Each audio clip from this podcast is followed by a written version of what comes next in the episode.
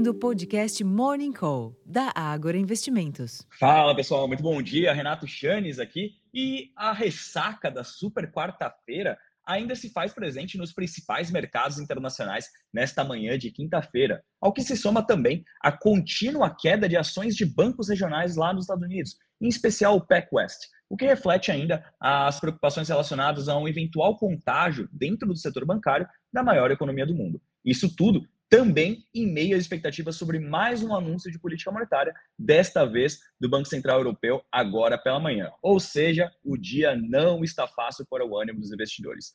Neste ambiente, os índices acionários europeus e os futuros de Nova York exibem sinais negativos agora cedo.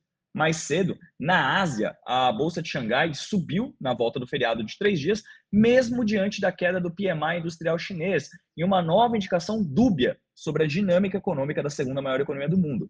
É válido notar que, apesar desse cenário e depois de acumularem perdas nas últimas três sessões, os contratos futuros do petróleo sobem hoje.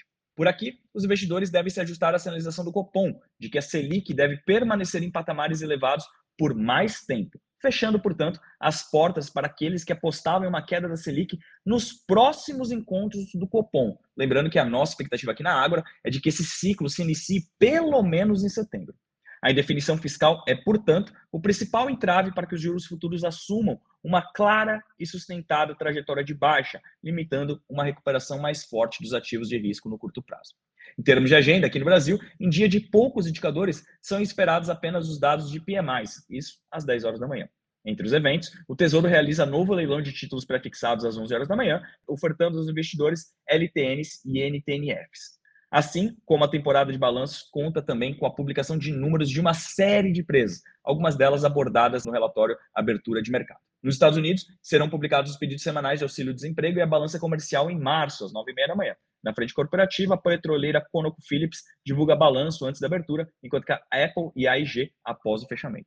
Na Europa, como eu comentei, o Banco Central Europeu, o BCE, informa sua decisão de política monetária às 9h15 da manhã e a presidente da instituição, Christine Lagarde, participa de coletiva de imprensa logo em seguida. E por fim, na China, o índice gerente de compras, o PMI industrial, caiu de 50 pontos em março para 49,5 pontos em abril, segundo informou a S&P Global, em parceria com a Caixin. Lembrando que esse indicador, quando retrata números abaixo de 50 pontos, denota a contração da atividade econômica. É importante lembrar que também em março ele tinha atingido o patamar de estabilidade, né, nos 50 pontos. Então está realmente muito dúbio o cenário econômico lá na China, o que limita uma postura um pouco mais otimista dos investidores por aqui. Então, acho que é isso. Agora pela manhã temos diversos números, né? CSN, CSN Mineração, a própria Lojas Renner divulgando seus números. Então, hoje é um dia bastante intenso para observar questões micro, né? Observar o resultado das companhias. Eu vou ficando por aqui.